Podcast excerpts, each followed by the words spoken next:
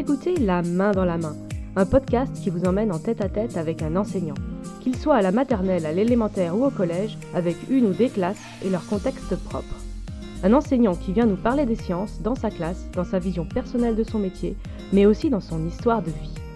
Je suis Gabrielle de la Fondation La Main à la Pâte, docteur en biologie, mais aussi fille de prof, femme de prof et collègue de prof, je serai votre hôte. Aujourd'hui, je reçois Bénédicte. Bénédicte enseigne en CM1 dans une école parisienne. Juriste de formation, elle ne s'est jamais sentie très légitime pour enseigner les sciences et a choisi de dépasser ses réticences en ne restant pas seule. En travaillant avec ses collègues et plus récemment en s'inscrivant au programme Partenaire scientifique pour la classe, elle acquiert petit à petit plus de confiance. Cet épisode est le premier à avoir été enregistré dans une école. Vous y reconnaîtrez peut-être quelques bruits familiers. Je vous souhaite à tous une très bonne écoute. Bonjour Bénédicte Bonjour Gabrielle. À quel âge as-tu et qu'est-ce que tu fais dans la vie? J'ai 51 ans et je suis professeur des écoles depuis une quinzaine d'années. Où ça? À Paris, dans le 17e arrondissement, une école élémentaire qui s'appelle École élémentaire Pereire. À quel niveau tu enseignes? En CM1 depuis 4 ans et j'ai fait auparavant plusieurs euh, niveaux de classe, mais toujours en élémentaire. Par choix, j'ai toujours demandé de l'élémentaire. Et le profil des élèves ici, c'est quoi? Je dirais que c'est un bon niveau, mélangé. Donc des élèves euh, qui viennent de milieux sociaux professionnels dont les parents enfin, sont assez mélangés, euh, avec une bonne culture générale euh, globale. Donc des enfants favorisés, mais pas seulement. On n'a pas que ça. Donc Bénédicte, moi je voulais commencer par te parler de ton histoire à toi, ton histoire perso avec les sciences. Comment ça se passait les sciences pour toi quand tu étais à l'école?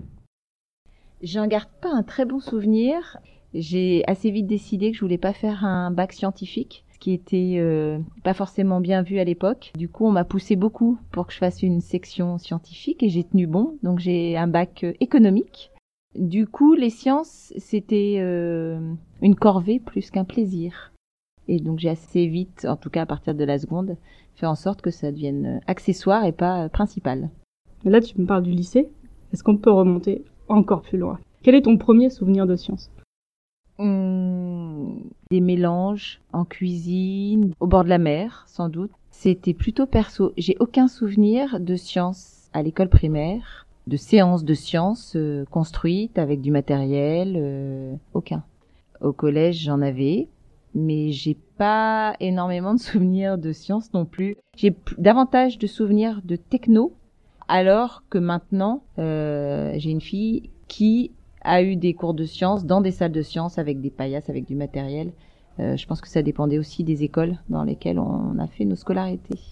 Bah, c'est pas très étonnant finalement ce que tu nous racontes. Bon, on estime qu'en 1996, il y avait 4% des enseignants qui faisaient des sciences en classe. Euh, Aujourd'hui, c'est plutôt de l'ordre de 40. Oui. Et donc finalement, par le passé, c'est pas si étonnant de pas avoir été exposé, disons, à des sciences avant d'arriver au collège. Alors j'aurais bien aimé te demander euh, qu'est-ce qu'on ressent la première fois qu'on est exposé à des sciences quand on n'en a jamais fait avant le collège, mais t'en as peu de souvenirs finalement. Ouais, j'en ai peu de souvenirs, à tel point que euh, c'est peut-être aussi euh, une des raisons pour lesquelles je me sens si peu à l'aise d'enseigner cette matière. Et l'enseignement? Pourquoi l'enseignement? Alors l'enseignement, c'est c'est la vie qui a fait que j'ai choisi ce métier parce que initialement j'ai fait du droit, donc je suis juriste. Je suis partie vivre à l'étranger et là j'ai pas pu exercer mon métier. Et du coup, j'ai décidé de donner des cours, d'abord dans un cabinet d'avocats, parce que ça correspondait plus au domaine euh, que je connaissais. Et puis j'ai fini par rentrer en France, et là je me suis dit, est-ce que j'ai envie de continuer dans l'enseignement? Et si oui, plutôt adulte, plutôt enfant. J'avais pas vraiment de matière à CAPES, parce qu'avec une formation juridique, c'était pas très simple. Et donc je me suis dit, bah j'essaye, et puis si ça me plaît, tant mieux, si ça me plaît pas, je ferai autre chose. Et j'ai adoré. Donc j'ai choisi de devenir enseignante il y a 15 euh, ans. Tu nous as dit que tu avais ce rapport avec les sciences finalement un peu compliqué. Est-ce que tu penses néanmoins que c'est important de faire des sciences aujourd'hui à l'école? C'est fondamental.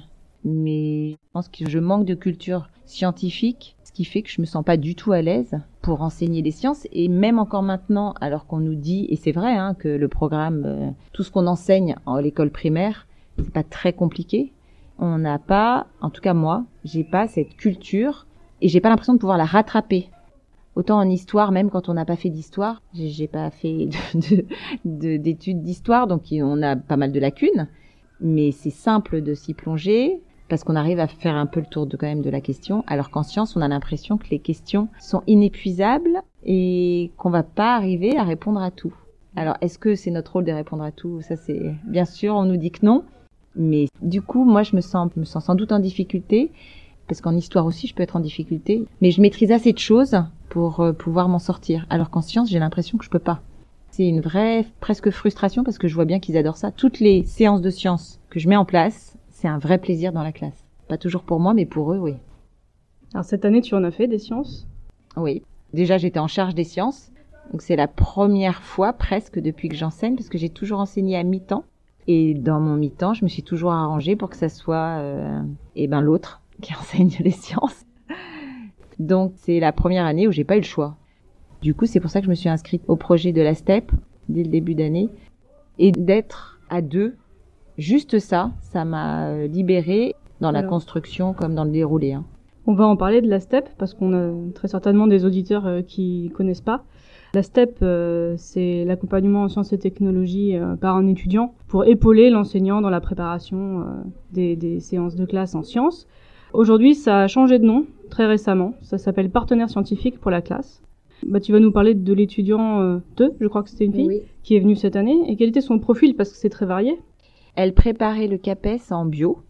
Donc elle était destinée plutôt au collège et en venant dans la classe, après les cinq séances, elle m'a dit je crois que je vais m'inscrire euh, au concours pour être instite parce que finalement elle a retrouvé un enthousiasme dans la tranche d'âge que j'ai parce que c'est quand même euh, 9-10 ans, c'est aussi une super tranche d'âge. Elle m'a dit j'ai jamais eu ça au collège quand elle a fait ses stages, d'élèves aussi demandeurs, aussi curieux, aussi enthousiastes. Tout ce qu'on mettait en place, ils ont absolument adhéré à tout. Concrètement, euh, ça se passait comment? Vous prépariez ensemble avant sur euh, un sujet donné et vous vous retrouviez le jour euh, de la Oui. séance? Alors, on s'est envoyé tout le déroulé de la séance, parce qu'au départ, je voulais travailler sur le téléphone. D'autant plus que dans le programme, on doit étudier un objet du passé qui a eu, euh, qui a été perfectionné, qui a été amélioré. Donc, j'avais trouvé que le téléphone, c'était un bon exemple, d'autant plus qu'ils l'utilisent tellement, les enfants. Et du coup, on a réfléchi ensemble à ce qu'on pouvait faire, accessible, euh, pas trop long non plus. Cinq séances, c'est assez vite euh, fait, mais qui soit concret pour les enfants. C'était intéressant de commencer par euh, comment communiquer, puisque c'était la base en fait euh, du problème. Comment communiquer à distance. Et, euh, et là, on a après on a développé. Moi, j'ai préparé, je lui ai envoyé le déroulé de, des séquences. Et elle, elle y a apporté l'aspect technique en disant voilà les expériences qu'on pourrait faire, parce que le but c'était de passer le plus de temps possible avec des expériences. Et donc elle arrivait en classe, on faisait la séance ensemble, menant alternativement et de manière assez naturelle. Moi j'introduisais, c'est elle qui intervenait plus au moment des expériences, c'est elle qui faisait le bilan. On débriefait ensuite euh, 10 minutes sur le comportement des élèves, ce qui était bien, ce qu'on pouvait revoir pour la prochaine fois. Et ça a été comme ça pendant euh, cinq séances. C'est aussi pour ça que moi j'aurais aimé qu'il y ait euh, davantage d'accompagnement en sciences dans les écoles primaires. Euh, autant dans la construction de la séance, je pense qu'on nous, en tant que professeurs des écoles, on a une vraie valeur ajoutée quand on est avec des étudiants pour la structure, pour le déroulé, pour euh, l'organisation. Mais après, dans la dans la séance elle-même, dans le questionnement des élèves, elle a une réaction qui est bien plus intéressante. Et il y avait une vraie interaction parce qu'elle les arrête pas les élèves. Moi, j'ai tendance à faire en sorte de bloquer assez vite le débat de peur de de plus le maîtriser. Alors qu'elle, au contraire, elle générait même des questions auxquelles elle savait pas forcément répondre, mais c'est pas grave puisqu'elle a toute cette culture à côté. Elle apportait, je pense, euh, d'autres remarques, euh, d'autres observations euh, qui permettaient de pouvoir dire euh, je sais pas. C'est bien pour les élèves aussi d'avoir un interlocuteur qui revient. Oui, alors eux ils étaient très demandeurs. Chaque semaine ils me disaient euh, et elle revient quand euh, l'étudiante? Donc c'était très bien. De toute façon, je pense que c'est très intéressant pour les enfants d'avoir euh, différents interlocuteurs avec une approche pédagogique un peu différente, avec un discours, des mots, un vocabulaire plus précis, plus adapté en fonction de, de ce qu'on est, de notre parcours. Quand on dit après que plus tard on n'a pas assez d'ingénieurs ou que les filles, alors que les filles sont aussi intéressées à l'école primaire que les garçons. Mais là, c'était une fille. En plus, c'était une étudiante, euh, donc ça c'était bien aussi pour l'image. euh. Non, c'était vraiment euh, très très intéressant. Et toute l'organisation du projet, j'ai trouvé ça très bien de la rencontrer en amont, de faire sa connaissance, de voir ce qu'elle aimait aussi. Mais euh, non, j'aimerais beaucoup le refaire. Mais même, euh, je pense que ça gagne à être connu auprès de nombreux enseignants qui, euh, comme moi, parce que finalement, le profil de tous les enseignants qui participaient à ce projet, au moment où on s'est rencontrés, la grande majorité avait un profil non scientifique. Donc on était tous en demande finalement d'être assurés. Est-ce que maintenant tu te sentirais de refaire ce travail euh, bah, sur les ondes et le téléphone, de le refaire seul? Je pense que oui. Je pense que euh, j'hésiterais moins, en tout cas, à me, relancer, à me lancer dedans. Oui, oui, certainement. Dans ce domaine-là, je sais que les questions, euh, ben, effectivement, j'ai le droit de dire que j'en sais rien et que on peut réfléchir ensemble, quelle solution on peut, on peut apporter. Chacun doit chercher et on met en commun après. Donc oui, je pense que d'avoir expérimenté une fois, ça rassure quand même pour euh, la, le refaire. Et une question très pratique. Comment tu es entrée en contact avec elle? Comment tu t'es inscrite euh, à partenaire scientifique pour la classe? Je pense que j'ai dû recevoir un mail. On reçoit beaucoup de, de mails euh, proposant des projets. Et peut-être que d'avoir travaillé à mi-temps, c'est aussi une... J'ai toujours travaillé avec quelqu'un. Et en fait, je trouve que c'est vraiment intéressant. Finalement, on est seul dans nos classes. Et en cas de doute, en cas de... Il faut qu'on fasse avec. Et du coup, dès que c'est des projets collaboratifs, dès que euh, on propose quelque chose en, en commun avec quelqu'un de l'extérieur, en général, je regarde de plus près. Et du coup, je me suis inscrite en me disant que, eh ben, que c'était l'occasion de mettre en, en place les sciences dans ma classe. Et donc, pour la rentrée 2019, comment ça va se passer, les sciences pour toi? Alors, l'année prochaine, normalement, je change de niveau. J'aurai des CM2 et il se trouve que euh, mon collègue de CM2 aime beaucoup les sciences et il m'a proposé de prendre ma classe pour faire les sciences et que je prenne la sienne en histoire géo. Bien sûr, j'ai accepté. en même temps, il s'inscrit euh, depuis plusieurs années, il inscrit sa classe à ingénieur en herbe, au projet ingénieur en herbe. Ingénieur en herbe qui est un défi du Conservatoire national des arts et métiers. Ouais, du coup ma classe sera inscrite aussi et je vais suivre les sciences mais finalement pas toute seule. Donc pour moi, c'est l'idéal parce que je vais en faire quand même, je vais être obligée d'en faire pour suivre son projet et pour le soutenir dans son projet. Mais si j'ai euh, des questions, si euh, eh ben je sais qu'il sera là pour y répondre. En tout cas, ce que je retire, c'est qu'il faut pas rester tout seul. Oui, je pense.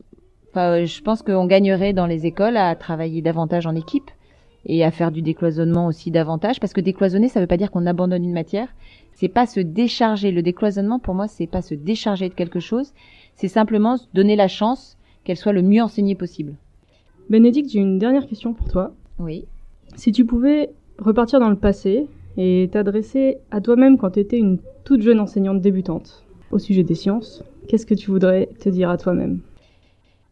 Que qu'on est capable d'enseigner des sciences. Après, euh, je pense que euh, il faut accepter ses limites et se dire qu'il y a des sujets qu'on privilégie plus que d'autres, mais que dans tout, le programme qu'on doit faire, il y a forcément euh, des domaines qu'on peut mettre en œuvre en classe simplement et pas forcément se dire que c'est très compliqué. Je pense que ce qui nous arrête aussi, c'est de vouloir monter des séquences très compliquées, très je pense qu'il faut aller vers la simplicité, vers le concret et vers la manipulation et ça on le fait pas assez ça c'est ce que j'ai appris aussi avec l'étudiante qui, qui, est venue. Il y a tout un, il y a toute une démarche, la fameuse démarche scientifique, euh, et donc respecter ensuite les, les, les, différentes étapes de la démarche scientifique, et puis de ce qu'ils ont expérimenté, voilà ce qu'on en ressort, et puis leur apporter bien sûr le complément, euh, parce qu'on peut pas tout expérimenter non plus, toujours avec une trace écrite à la fin, construite, et euh, mais il faut accepter au départ que ça soit euh, pas toujours le calme, que euh, ça soit euh, une classe qui bouge et euh, mais accepter que ce qu'on s'était fixé ou ce qu'on avait imaginé, ça soit finalement pas ce qui s'est réellement passé. Et ça, c'est vraiment un des points essentiels dans la démarche scientifique à accepter quand on l'enseigne. Ben, merci beaucoup, Bénédicte. Je t'en prie. on a beaucoup parlé au futur pour l'année prochaine, mais ce podcast va être diffusé et on sera déjà dans le futur. On sera au premier trimestre de l'année scolaire 2019-2020. Et on a eu une idée avec Bénédicte juste avant de ce podcast, c'est de demander à son collègue, celui qui va décloisonner avec elle cette année, bah, pour nous donner euh, l'envers, euh, l'envers du décor de ce podcast-là, peut-être en fin d'année, comme ça ils auront participé au concours. Ce serait ça, ce serait bien d'avoir euh, le retour après une année. Ce serait une belle idée. En attendant, vous pouvez retrouver dans la description de ce podcast euh, un lien vers le site de Partenaires scientifiques pour la classe, anciennement euh, la STEP, le, le, programme qui a aidé Bénédicte à se lancer cette année. Et ben merci beaucoup Bénédicte. Et à bientôt. À bientôt.